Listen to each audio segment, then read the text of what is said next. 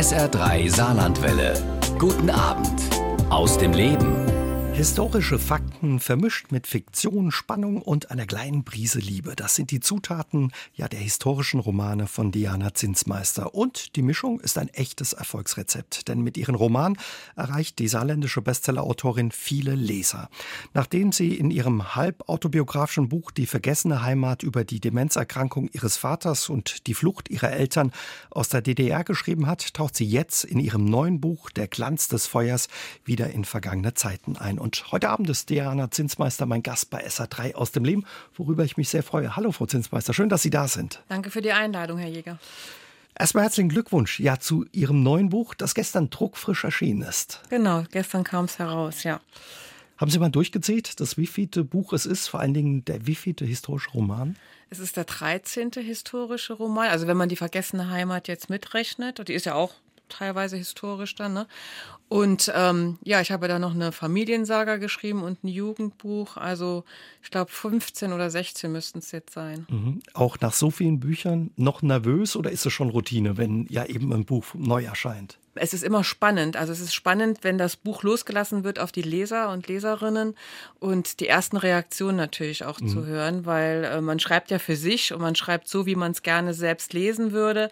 Aber was dann die Leserschaft meint, das ist dann natürlich wieder was anderes und deswegen ist es, bin ich nicht nervös, aber ich bin jetzt angespannt und möchte gern wissen, wie die ersten Reaktionen mhm. natürlich sind. Das ist interessant, was Sie sagen, dass Sie sagen, ich schreibe äh, für mich. Also ich hätte gedacht, man hat vielleicht schon ein Stück weit die Leser im Kopf.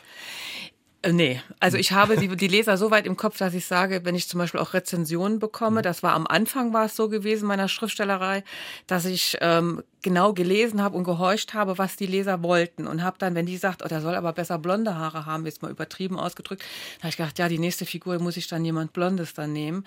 Aber es ist so, ich kann ja nur das den Leuten mitgeben, was ich selber gerne mag. Also mhm. auch wenn ich Gäste habe, dann mache ich alles so, wie ich es gern für mich hätte. Und dann weiß ich, dass es dann halt eben auch gut ist. Und genauso schreibe ich dann auch. Ich schreibe so, wie ich gerne einen Roman lesen möchte, der spannend ist, der Historie mit eingewebt hat, der äh, wie Sie sagen, die Prise Liebe dann ist, dass es nicht nur düster ist. Mir selbst muss es als erstes gefallen. Okay. Ja. Aber verraten Sie uns mal, weil Ihr Buch gestern gerade druckfrisch erschienen ist, wie läuft so ein Tag ab? Wie müssen wir uns das vorstellen? Das erste Buch, was meistens den Druck verlässt, kann man sagen, das kriege ich ja dann immer zugeschickt vom Verlag. Das ist immer so ganz so ein Ritual schon fast. Und dann habe ich das ja schon eine Woche vorher in Händen. Und dann äh, freut man sich natürlich, wenn man das dann mm, ja aufblättert. Und äh, ich muss dann auch gestehen, ich bin immer wieder selbst überrascht, wie viele Seiten ich dann wieder geschrieben habe, wie viele Seiten ich gefüllt habe mit meiner Fantasie, mit der Historie und so.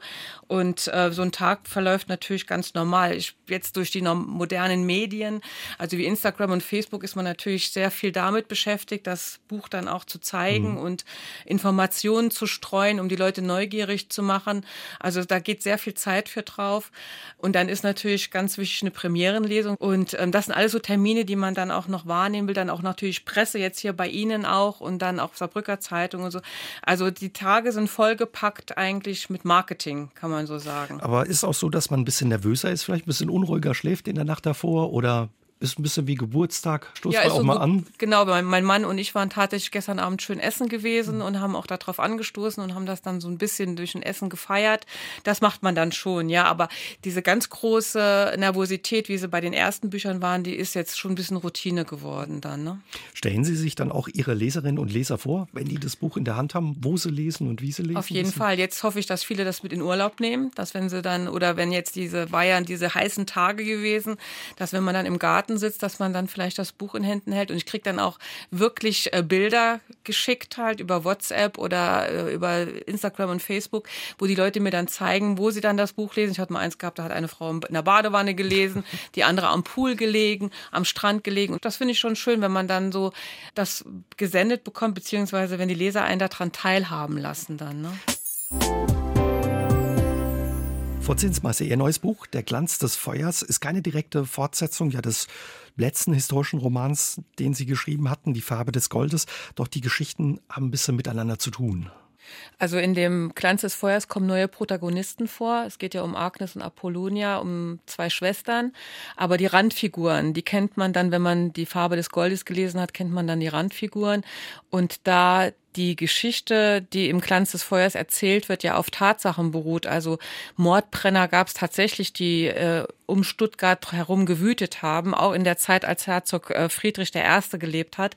Und da war es für mich dann klar, dass es dann irgendwo eine Verbindung zu dem anderen Roman gibt, der ja auch in Stuttgart gespielt hat, auch zu dieser Zeit. Mhm. Und deswegen ähm, ist da eine Verbindung da.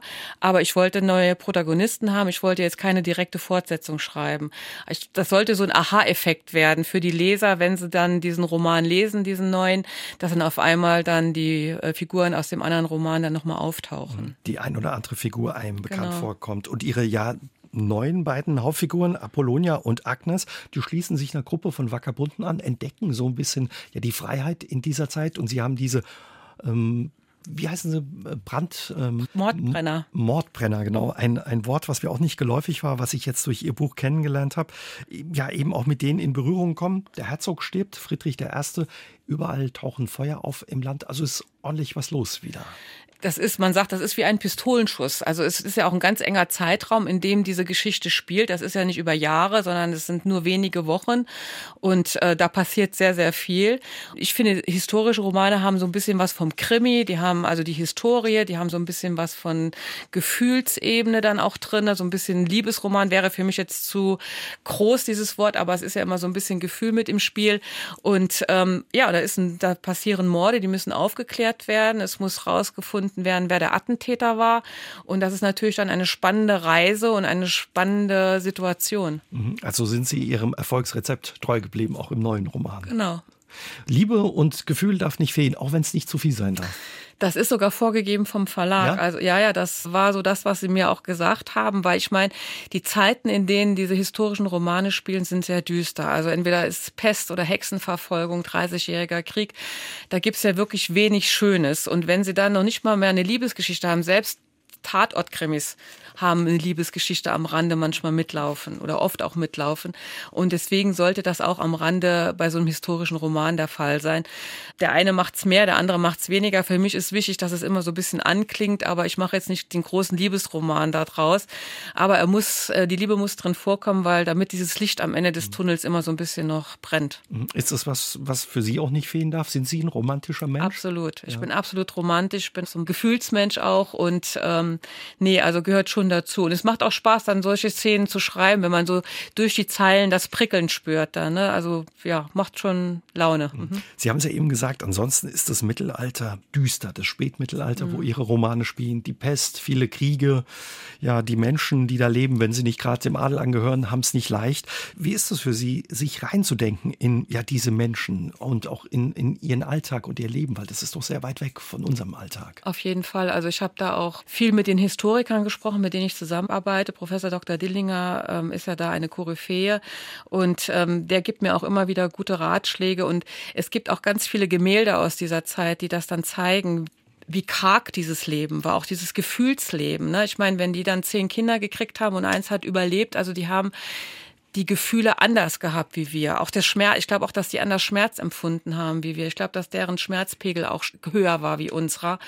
Und ähm, da muss man dann sehr viel ähm, sich auch solche Bilder angucken, auch von, von Hinrichtungen. Oder ich habe jetzt bei den Hexenromanen auch teilweise Prozessakten gelesen, um dann ähm, mich da so reindenken zu können. Aber letztendlich ist es das, was Sie sagen, es ist ganz weit von uns weg. Mhm.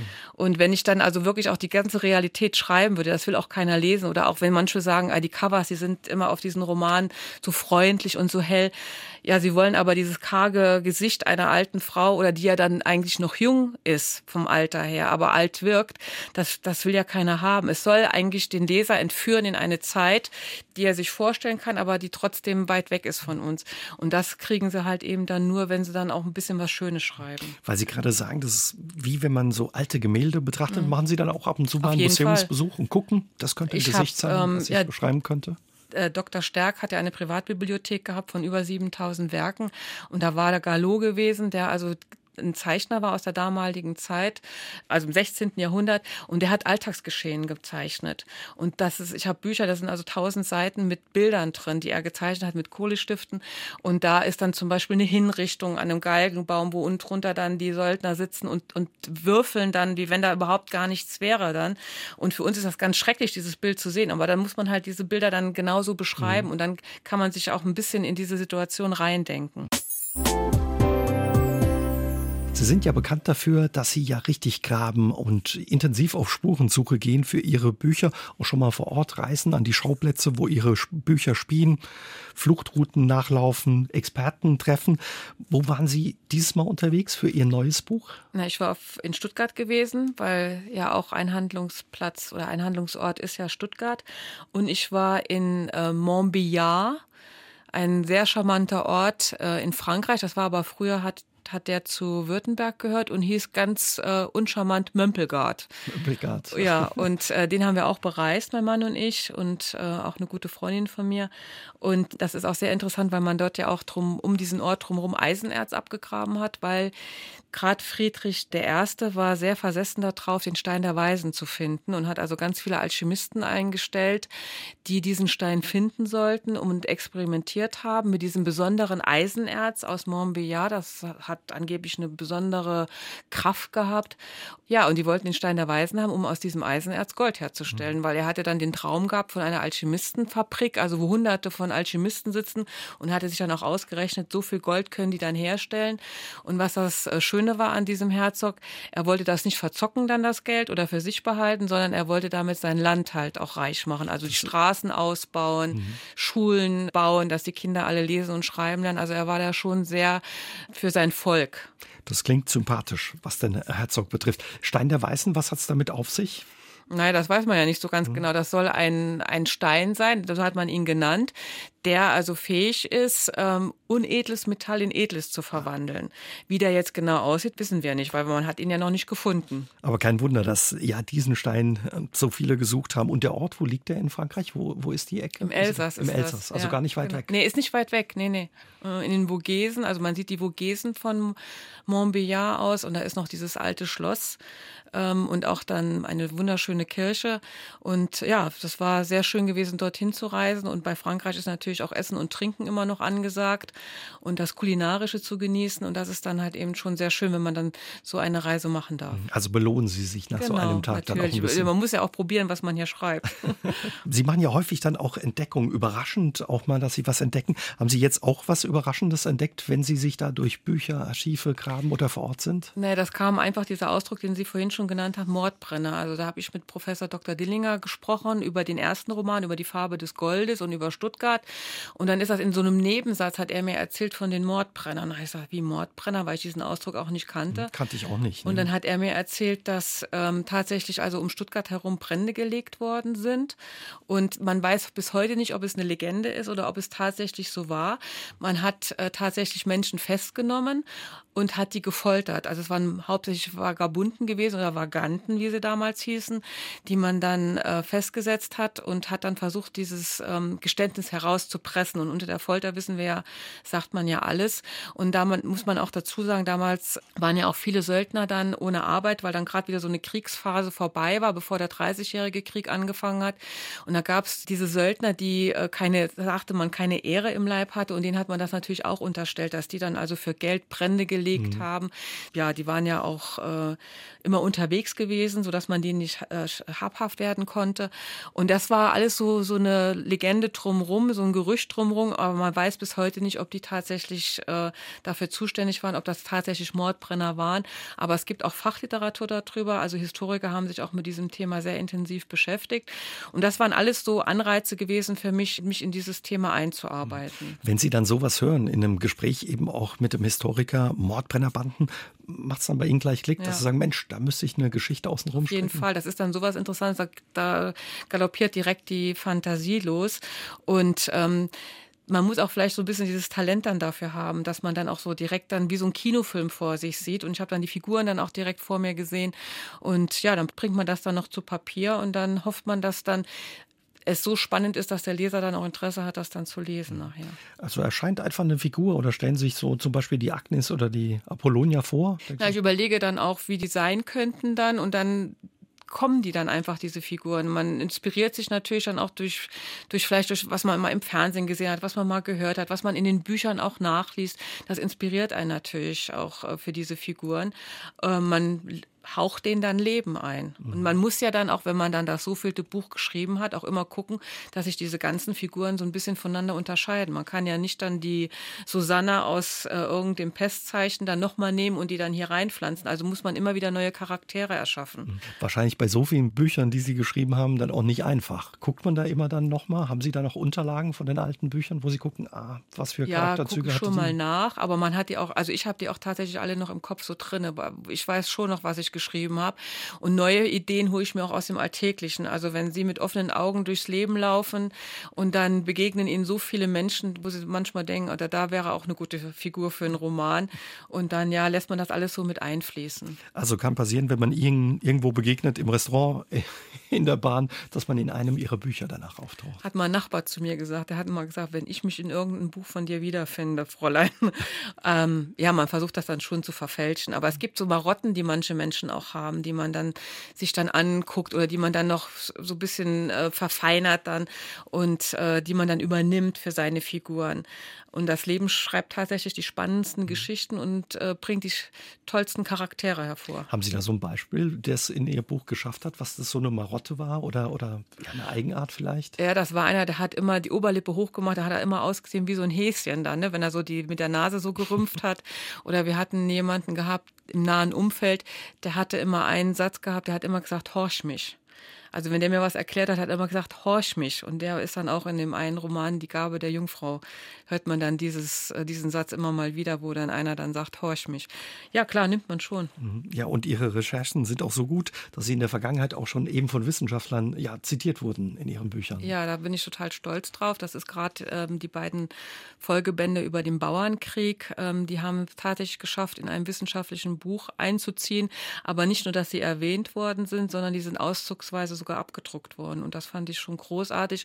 Und ich weiß auch, dass das Hexenmal, das hat mir nämlich ein Professor dann geschrieben, an der Universität, wo also Geschichte gelehrt wird, genommen wird, um halt diese Gerichtsfälle dann darzustellen oder auch wie die Gerichtsbarkeiten damals waren. Und das macht einen schon stolz. Was fasziniert Sie bis heute am Schreiben, vor allen Dingen auch historischer Romane, Frau Zinsmeister? Tatsächlich ist es Charaktere Leben einzuhauchen. Also das finde ich total spannend, so verschiedene Charaktere darzustellen. Und ich weiß noch, wie ich meinen ersten Roman geschrieben habe, da wollte ich, dass sie alle gut sind. Also selbst der böse Mensch ist dann zum Guten mutiert, bis ich dann mal kapiert habe, so ist das Leben nicht. Und dass jeder so seine Geschichte aber auch hat, warum er so geworden ist, das zu erfinden, das macht schon richtig Spaß. Und bei mir ist es auch wirklich so, dass es mir große Freude bereitet, in den Büchern die Historie auszugraben, weil ich ja nie weiß, was ich finde. Also ich recherchiere ja auch ganz viel während des Schreibprozesses und dann begegnen mir irgendwelche ähm, historische Figuren oder auch Gegebenheiten oder Ereignisse, die ich dann irgendwann später dann einwebe in den Roman. Und das finde ich auch total spannend. Mhm. Und auch diese Orte zu bereisen oder auch in den Archiven zu stehen. Ich arbeite ja auch sehr gerne mit dem Stadtarchiv von Trier zusammen. Und wenn ich dann in diesen, ich sage mal, geheimen Raum dazu, weil da kommt nicht jeder rein, da kommt man sich vor wie im Namen der Rose. Und das, also da geht mir das Herz auf. Finde ich total großartig. Hat man gleich ein Bild genau, im Kopf ne, von ja, dieser die Bibliothek. Schriften, ja. Mhm. Trotz alledem, wenn Sie sich da so reinwühlen, muss man wahrscheinlich auch aufpassen, dass man sich nicht verliert ne, oder mal falsch abbiegt oder sowas. Das ist das eine. Und das andere Problem ist, ich will ja kein neues Sachbuch schreiben. Ich will ja kein Geschichtsbuch schreiben, wie man es von der Schule her kennt, sondern es soll ja unterhalten. Und das will ja der Leser auch oder die Leserin im ersten äh, Grad auf jeden Fall. Und da muss ich aussortieren. Für mich selbst ist alles wichtig. Alles, was ich recherchiere, finde ich total spannend und das will ich am liebsten jeden dann auch dann beschreiben oder sagen oder erzählen. Und da muss ich dann irgendwann aussortieren. Und das ist für mich sehr schwierig dann, ne? dass ich dann mhm. also die Fakten dann hole, die dann aber trotzdem in meinen Augen für den Leser interessant sind. Und das ist das, was wir am Anfang gesagt haben. Deswegen muss ich so schreiben, wie es mir selber gefallen würde. Weil wenn ich schreiben würde, wie es dem und dem und dem gefällt, dann verliere ich mich total und finde kein Ende oder die Handlungsstränge werden nicht weitergeführt, weil sie irgendwo lose rumhängen. Also muss ich es so schreiben, wie ich es selber gerne lesen würde, wie es mir gefallen würde. Und dann weiß ich, das wird die Sache rund. Und warum gerade historische Romane und nicht zum Beispiel Krimis? Nee, mit Krimis habe ich tatsächlich wenig am Hut. Mir gefällt einfach die Geschichte. Ich fand es damals tröge in der Schulzeit, wenn man von Fakten erschlagen worden ist. Und ich fand auch die deutsche Geschichte als junger Mensch total düster. Mich haben die Ägypter und die Römer, diese schillernde Welt, sehr interessiert. Und ich habe mit meinem Vater ganz viel früher schon als junger Mensch über Schliemann gesprochen, hatte auch da so ein altes Buch von dem oder über den, äh, mit dem ich äh, mit meinem Vater immer drüber gelesen und gesprochen und referiert habe. Und ähm, dann irgendwann habe ich mal gemerkt, wie spannend Deutschland ist. Ne? Und auch das Saarland hat so viele spannende Geschichten. Deswegen siedle ich auch viele Romane gerne hier im Saarland an.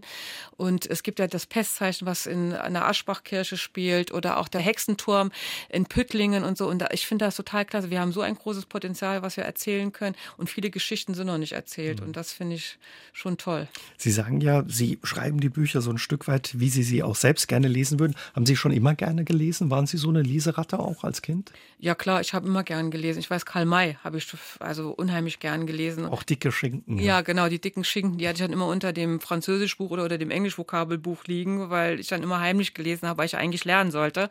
Und äh, war da total fasziniert von dieser Welt, die Karl May beschrieben hat, die ja für uns so weit weg war. Und äh, ja, und dann natürlich auch Hanni und Nanni. Ich wollte immer gerne Zwillingsschwester haben.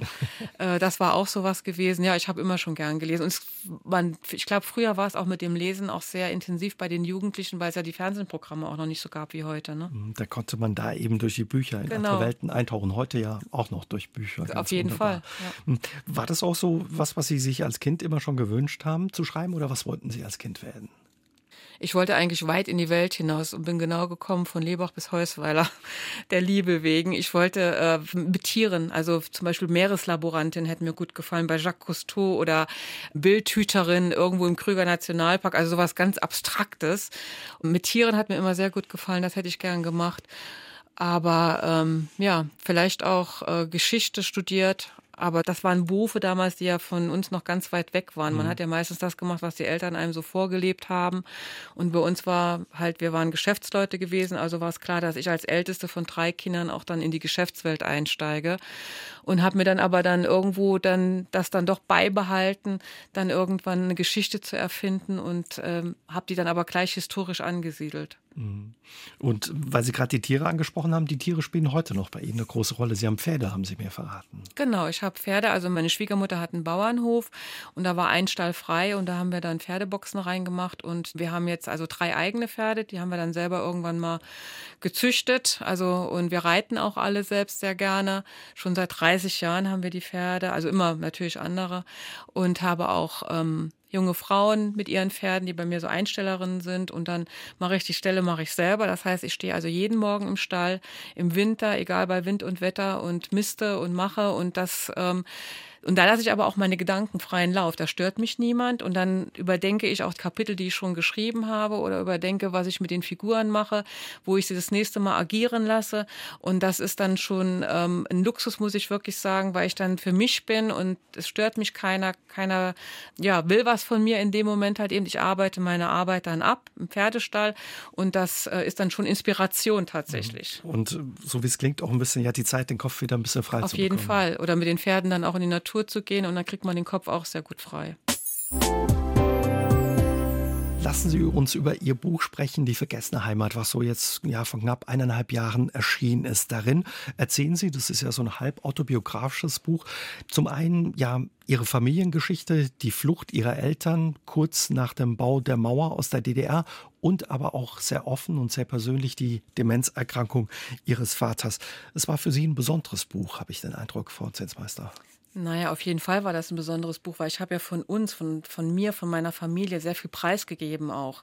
Und da muss man natürlich auch wieder abwägen, was darf die Öffentlichkeit erfahren und was bleibt auch privat. Mhm. Und da habe ich natürlich auch viel mit meinen Geschwistern und auch mit meiner Mutter drüber geredet. Und wir haben uns entschlossen, gerade über die Demenzerkrankheit unseres Vaters sehr offen mit umzugehen und zu zeigen, äh, was diese Krankheit mit einer Familie auch machen kann. Weil wir wären froh gewesen damals, wenn wir so ein Buch an Hand gehabt hätten, weil dann wäre uns vielleicht das eine oder andere leichter gefallen und wir hätten diese Krankheit vielleicht auch schneller verstanden. Hm. Entstand auch so die Idee, eben aus Ihren eigenen Erfahrungen mit der Demenzerkrankung Ihres Vaters ein Buch daraus zu machen? Nicht direkt, aber als mein Vater gestorben war. Und ich glaube, es war auch für meine Geschwister und für meine Mutter und für mich auch so ein, ähm, ein Prozess, Prozess gewesen, mit dem Ganzen auch abzuschließen, dann auch das Ganze zu verkraften, ne? weil wir haben ja nochmal alles hinterfragt, wir haben ja über alles nochmal gesprochen, jede Entscheidung, die wir damals gefällt haben, mit der wir dann nach dem Tod unseres Vaters auch gehadert haben, haben wir dann nochmal durchdiskutiert und waren dann aber irgendwann so gefestigt, dass wir gesagt haben, nee, es war alles richtig, was wir so gemacht haben, auch diese Entscheidungen. Und deswegen war das für uns auch so ein äh, Prozess gewesen, das Ablösen von dem mhm. Ganzen. Für alle, die das Buch nicht kennen, zum einen ist es die Demenzerkrankung ihres Vaters, die Sie beschreiben, aber eben auch die Flucht ihrer Eltern kurz nach dem Mauerbau aus der DDR, denn ihr Vater hat durch die Demenz sich nochmal erinnert an eben diese Flucht, die ihre Eltern damals ja durchgeführt haben. Ich glaube, dass der das immer oder gewusst hat oder ja. meine Eltern haben da auch immer drüber gesprochen. Nur wir haben als Kinder haben wir nur diese Hauptüberschriften gekannt. Wir wussten, dass wir, dass meine, unsere Eltern aus der DDR kommen, dass wir Flüchtlingskinder sind oder waren, weil wir, ich bin ja auch im, ähm, in Lebach in dem Auffanglager groß geworden. Und ähm, das waren so diese Hauptüberschriften, die wussten wir schon, nur wir wussten keine Einzelheiten. Und wie mein Vater immer mehr in der Vergangenheit gelebt hat, hat er mich dann für seine Frau, also für meine Mutter gehalten. Seine eigene Frau hat er nicht mehr erkannt. Er hat mich auch nicht als seine Tochter erkannt mehr, aber er hat gedacht, ich wäre seine Frau und hat dann mit mir diese Fluchtgeschichte nochmal durchgespielt. Also der hat dann, ich werde das nie vergessen, der hat dann auf so einem Metz, auf so einem Angebotsplatz, hat er dann halt eben diesen ganzen Fluchtplan aufgezeichnet. In diesem Wirrwarr von Sonderangeboten hat er sich ausgekannt und ich habe dann einfach nur da gesessen und habe dann äh, ihm zugehört. Und immer wenn er klare Momente hatte, habe ich natürlich auch immer wieder das Thema da drauf gelenkt. Da war er auch sehr glücklich und hat dann auch sehr erzählt, auch meine Mutter, die haben dann nochmal so eine Basis gehabt, wo sie sich drüber austauschen konnten. Und so kam dann eins zum anderen, aber ich wollte das verknüpfen mit dieser Krankheit, mhm. ne? also mit dieser, mit diesem Handlungsstrang, was diese Krankheit macht. Und bei uns war es, wenn man es so will, dieser positive Nebeneffekt, dass wir halt eben dann über die Flucht unserer Eltern dann äh, mehr erfahren haben. Mehr über ihre Familiengeschichte. Waren Sie trotzdem überrascht, was das Buch ausgelöst hat, was für Reaktionen und wie gut es auch ankam? Sehr. Also ich muss wirklich sagen, ich habe so viele Zuschriften gekriegt, auch vom, von Pflegekräften, die dann geschrieben haben, endlich habe ich diese Krankheit mal verstanden, weil sie einfach an einem, nicht aus dem Lehrbuch mit irgendwelchen Ausdrücken, die man nicht versteht, irgendwelchen äh, medizinischen Fachausdrücken, sondern einfach anhand von Lebensgeschichten, dass man das einfach mal greifen konnte. Die eine hat mir dann auch geschrieben, sie hatte immer Angst vor den Dementkranken, gerade wenn das dann so zum Schluss, wenn sie immer mehr ähm, in der Vergangenheit gelebt hatten, sagt sie, jetzt verstehe ich die ganz anders. Ne? Ich habe aber auch Zuschriften gekriegt von Journalisten, die mich beglückwünscht haben zu dieser DDR-Geschichte. Ne? Einer hat sogar geschrieben, das mag jetzt hochtrabend sein, aber die sagte, der beste belletristische Beitrag seit der Wiedervereinigung. Und das sind natürlich Reaktionen, mit denen habe ich nie gerechnet und äh, die berühren mich natürlich auch sehr. Das glaube ich, ja. Und offenbar ist ihm mit dem Buch auch was gelungen, was es bis dahin nicht gab. Dass sie ja Leuten irgendwie was eröffnet haben, den Zugang zu der Demenzerkrankung, den so offenbar bisher noch nicht gab. Anscheinend, weil es gibt natürlich momentan ist jetzt so ein Hype entstanden, dass auch viele prominente Menschen von den Erkrankungen ihrer Eltern oder Großeltern berichten.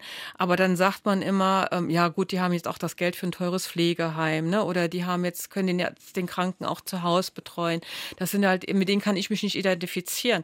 Aber wenn ich dann beschreibe, dass man auch mein Vater uns beschuldigt hat, dass wir sein Konto leer räumen, weil er selbst merkt, er verliert die Kontrolle über sein Leben und brauchte aber Kontrolle.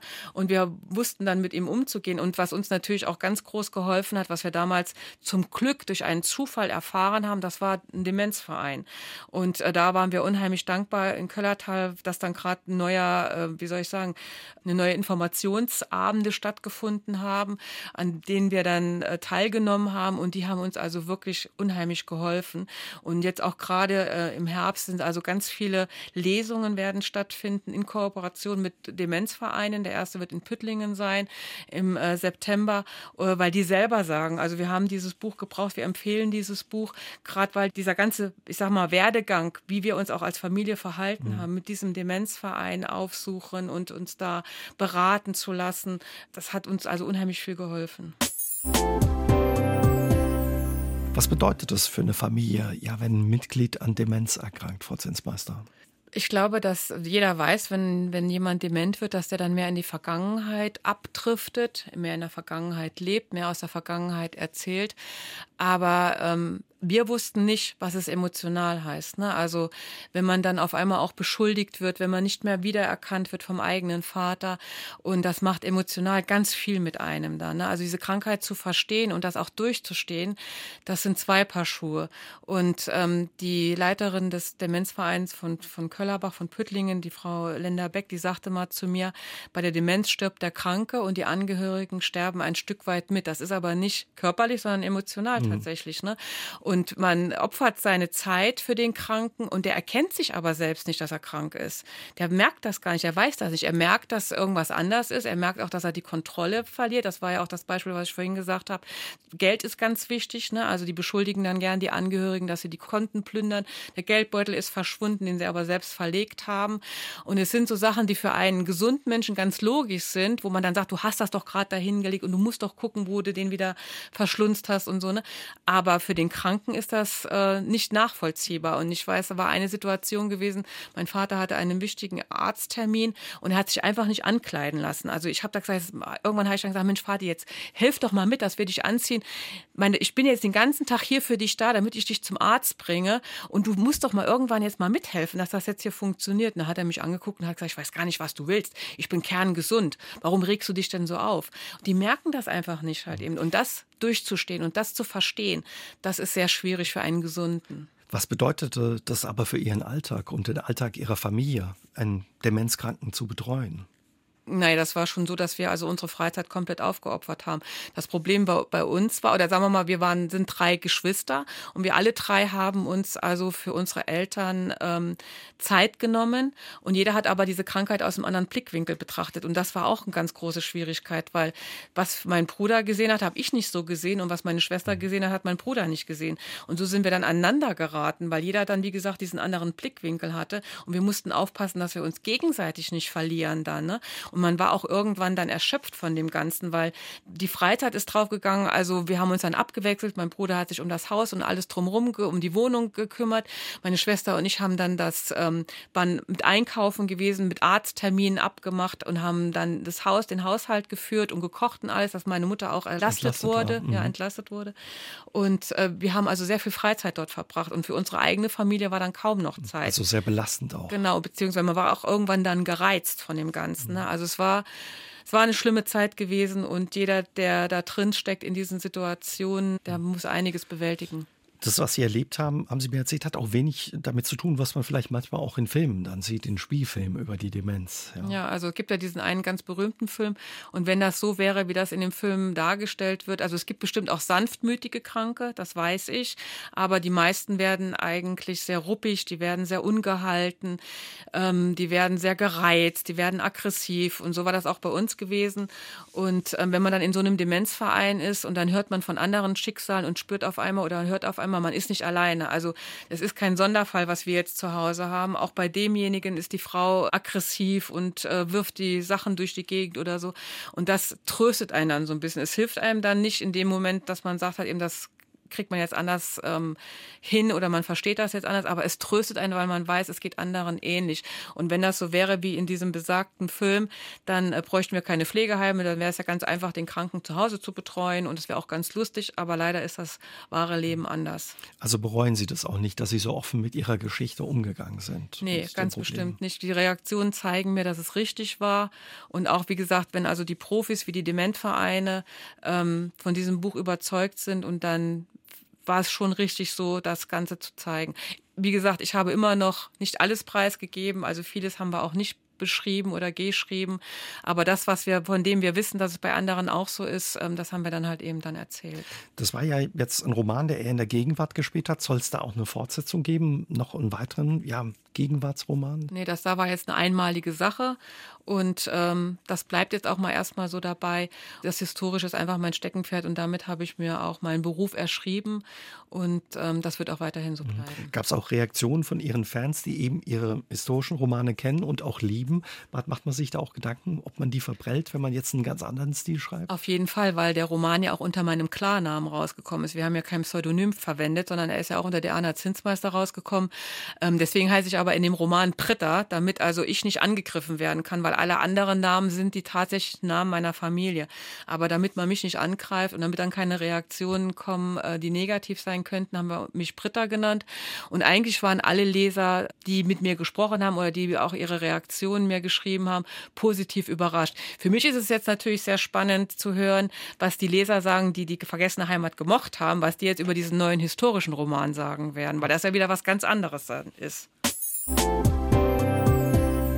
Wie und wo entstehen Ihre Bücher? Wie sieht Ihre Schreibstube in Heusweiler aus? Nehmen Sie uns mal mit. Ja, unordentlich. unordentlich.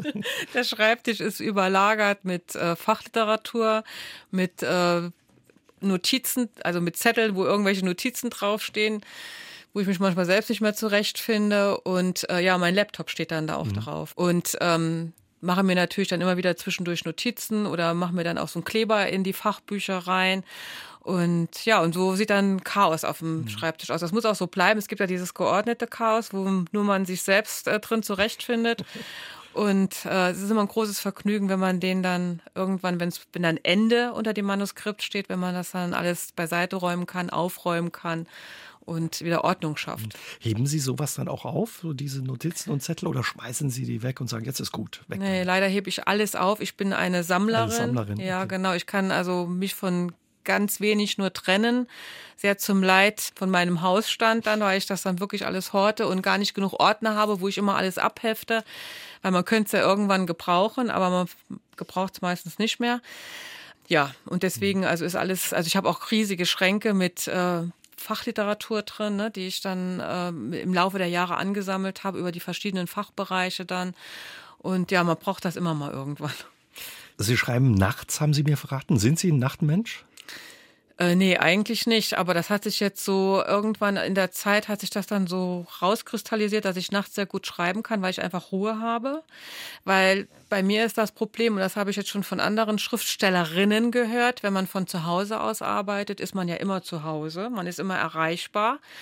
Und auch als Hausfrau und Mutter, äh, obwohl die Kinder aus dem Haus sind, aber die kommen ja auch immer mal wieder zu Besuch, dann steht ein Korb Wäsche da oder der Staubsauger und dann muss der Hund Gassi geführt werden. Also man lässt sich gerne auch ablenken. Und deswegen gibt's da wenig Struktur tagsüber. Man hat immer diesen Druck, man muss sich wieder an den Schreibtisch setzen. Und das macht man auch zwischendurch. Aber wenn ich nachts dann wach werde, weil man auch mit dem Projekt tatsächlich auch nachts beschäftigt ist, auch in seinen Träumen, glaube ich, ist das auch manchmal so. Und dann stehe ich dann auf und das ist das Gute am Homeoffice. Man kann dann direkt vom Bett äh, zum Schreibtisch wandern und kann sich hinsetzen und kann dann so ein paar Stunden arbeiten. Auch in den frühen Morgenstunden kann ich sehr gut arbeiten, ja wenn außenrum Ruhe ist, weil Sie ja Ihre Kolleginnen ansprechen, die anderen Schriftstellerinnen. Gibt es ja auch so einen Austausch, weil es doch auch ein einsamer Beruf ist oder es ist ein einsamer Beruf, ja, ja. Bücher zu schreiben, dass man mal anruft und sagt, oh Mensch, irgendwie will es nicht so oder es läuft gerade oder ja, dass man sich ja, die Sorgen auch, klagt. Gibt es auch, aber die sind ja alle mit ihren eigenen Projekten beschäftigt. Man trifft sich dann tatsächlich mal auf eine Tasse Kaffee am Telefon, wo man dann mal kurz miteinander plauscht, aber ähm, das sind alles dann nur so kurze Momente, mhm. weil man eigentlich die Zeit immer wieder nutzt, um zu schreiben. Und es kann einem ja auch keiner richtig helfen. Man muss ja mit sich selber dann äh, ausarbeiten, wie die Geschichte weiterläuft. Und da gibt's wenig Input von anderen halt eben, weil wie gesagt, die auch meistens dann in ihrer eigenen kreativen Welt drinstecken. Und schreiben Sie jeden Tag, auch wenn Sie nicht so an einem aktuellen ja, Buch dran sind? das ist das Projekt? wirklich, ja. Nicht dann stundenweise, aber jetzt auch heute habe ich mal eine Stunde dran gesessen. Man überarbeitet ja auch immer wieder dann, ne? Und gerade am Anfang einer Geschichte, was man momentan ja der Fall ist, dauert es immer wieder eine Zeit lang, bis man in dieser Geschichte sich reinfindet. Also man verbessert man wirklich jeden Satz, wird dann zigmal umgeschrieben und äh, neu definiert, bis man dann endlich so diesen Weg hat in diese Geschichte rein und die Charaktere auch klar sind und dann Deswegen sitzt man dann also jeden Tag eigentlich mhm. dran. Ohne Vorwarnung fegte der scharfe Ostwind über das Land und drängte den gerade erwachten Frühling zurück, lautet der erste Satz in Ihrem neuen Buch Der Glanz des Feuers. Wie lange haben Sie daran gefeilt? Auch, auch länger.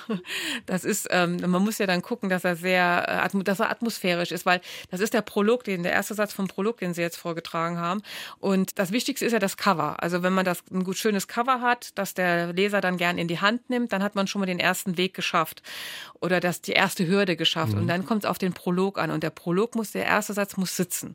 Und dann ist der Leser auch gewillt, dann noch mal ein bisschen weiter zu lesen. Und dann hofft man, dass er mit diesem Buch zur Kasse geht. Und deswegen muss der Prolog also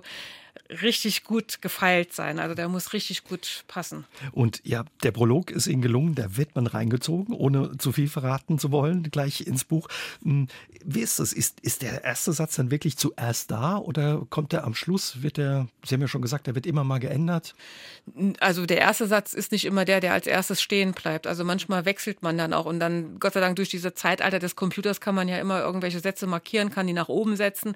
Da muss man sich das auch laut vorlesen. Dann merkt man auch, ob dann dieser Klang stimmt halt, ob diese, wenn man das so vorträgt, ob das auch dann interessant ist, ob das Atmosphäre schafft. Das leise Lesen bringt dann wenig. Und dann merkt man, oh nee, der Satz muss doch noch einer vorne dran geschoben werden. Also jeder arbeitet anders. Mhm. Also ich weiß von Kolleginnen und Kollegen, jeder macht es anders und das ist auch gut so, dass es nicht immer ein aus einem Guss ist, dass es nicht immer ein Wisch ist so. Aber bei mir ist es tatsächlich so, ich brauche ewig lange, bis dieser Prolog sitzt. Wie ist es mit dem letzten Satz? Kommt der wirklich zum Schluss oder? Das ist tatsächlich der, den ich gleich am Anfang im Kopf hatte. Dieser letzte Satz, den habe ich am Anfang direkt im Kopf gehabt und, ich, und der muss, und ja, der ist doch gut, oder? den verraten wir nicht. Nee, den verraten wir nicht. Sie schreiben viel. Lernt man das Schreiben dadurch, dass man es einfach macht, Learning by Doing? Oder haben Sie zum Beispiel auch Kurse besucht, sich da Unterstützung gesucht? Also darüber habe ich mich auch tatsächlich mit meiner Lektorin damals unterhalten. Aber es ist so, Schreiben ist ein Handwerk. Und so wie mit jedem anderen Handwerk auch. Es gibt dieses Lehrlingsstück, Gesellenstück und Meisterstück. Und es ist wirklich so, je mehr man schreibt, desto mehr verfeinert man sein Handwerk. Und es ist wichtig zu schreiben und zu schreiben und zu schreiben. Es gibt diese Kurse und das ist wie in der Schule früher, Einleitung, Hauptteil, äh, Schluss. Und dann ist das aber auch wie so ein Schema halt eben, dass alles gleich ist. Man weiß jetzt schon, ah, jetzt steigt so langsam die Spannung an, wenn dann das aus diesem Guss kommt. Und äh, es ist gerade dieses Besondere, wenn man mal ein bisschen vom Weg abweicht. Und deswegen finde ich, man sollte als Schriftstellerin oder als Schriftsteller seinen eigenen Schreibstil entwickeln, womit man auch diese Romane erkennen kann oder mhm. wodurch man diese Romane auch erkennen kann. Und man sieht ja auch, ob es den Lesern gefällt. Ihre Bücher sind ja richtig dicke Bücher, über 400 Seiten. Wie lange dauert es, bis die Seiten gefüllt sind? Wenn es mal läuft, läuft es oder ist es manchmal auch zäh dann? Nee, eigentlich läuft es immer recht gut, aber man braucht von der Recherche oder von dem ersten Gedanken eines Romans mit Recherche, mit allem, was dazugehört, bis es dann letztendlich das äh, finale Manuskript ist, was dann auch dann gedruckt werden kann, ungefähr ein Jahr. Mhm. Gibt es dann auch Druck mal vom Verlag zwischendrin, dass sie sagen, wir wollen mal was sehen oder? Nee, ich habe da tatsächlich äh, freie Hand. Also die wollen vorher das nicht lesen, die wollen also immer erst das fertige Manuskript lesen. Und dann äh, geht das durch zwei Hände, wenn man oder oder zwei Leute gucken drüber oder lesen das auch ganz. Und dann wird auch diskutiert, wenn jetzt zum Beispiel eine Charaktere für mich ganz klar ist, weil ich meine, ich sehe das ja auch alles vor mir, aber für jemand Außenstehendes fehlt vielleicht noch was, und dann wird dann darüber gesprochen, dann wird auch noch ein bisschen dran gefeilt, dann habe ich noch mal ein paar Wochen Zeit, um das Ganze abzuändern oder zu verfeinern oder zu verbessern und dann geht es ins Lektorat. Also das sind lange Prozesse, bis es dann letztendlich gedruckt wird. Können Sie gut mit Kritik umgehen dann? Oder ist ja, mit Fachkritik auf jeden Fall, konstruktive Kritik auf jeden Fall. Da habe ich also kein Problem, darüber nachzudenken und auch dann da äh, mit konform zu gehen. Mhm. 2006 ist Ihr erstes Buch erschienen. Sie sind eigentlich, haben Sie vorhin gesagt, gelernte Einzelhandelskauffrau, haben auch viele Jahre einen Laden für Kindermode geführt, haben mit 44 dann angefangen zu schreiben, war gar nicht so Ihr Plan, Schriftstellerin zu werden. Inzwischen sind fast 20 Bücher von Ihnen erschienen, viele ja schon in hoher Auflage.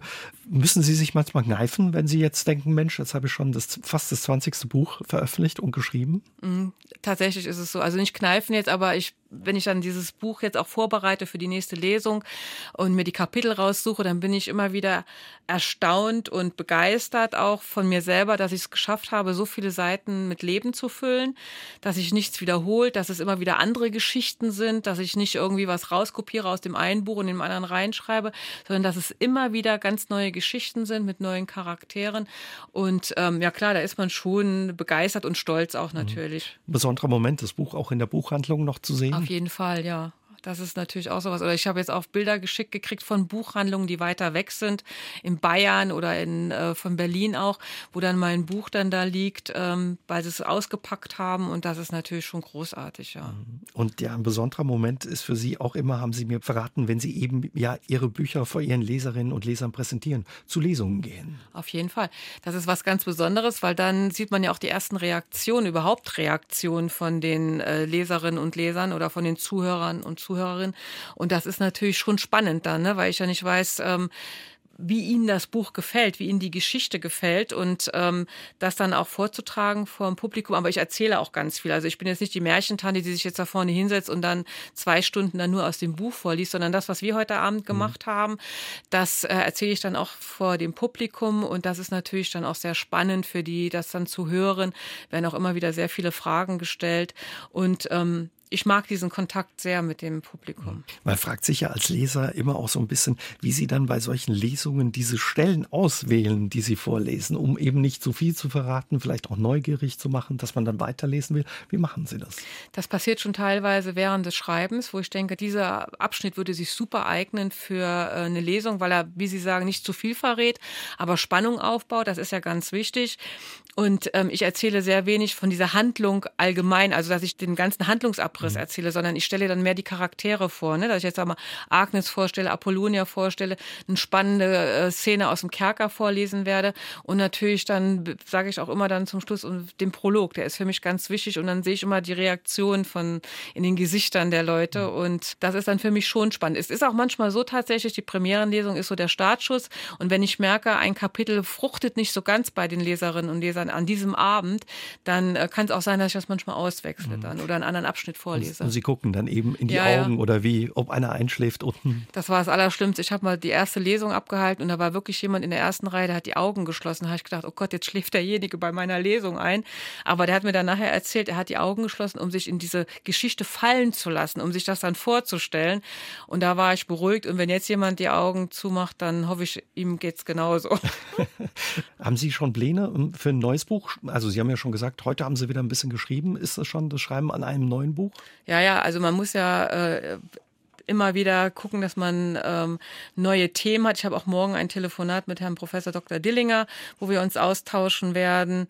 Und ähm, es geht eigentlich immer weiter. Das Gehirn rattert eigentlich ständig. Und auch immer, wenn ich irgendwo was lese über interessante Begebenheiten von vor 200, 300 Jahren oder auch in der früheren Vergangenheit und dann ähm, merkt man sich das natürlich oder macht sich dann Notizen. Mhm.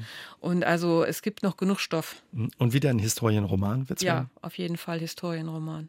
Da freuen wir uns auf das, was kommt und freuen uns vor allen Dingen ja jetzt über Ihr aktuelles Buch, Der Glanz des Feuers. Viel Erfolg für das Buch und vielen Dank für Ihren Besuch, Frau Zensmeister. Ich habe zu danken. Vielen Dank. Aus dem Leben.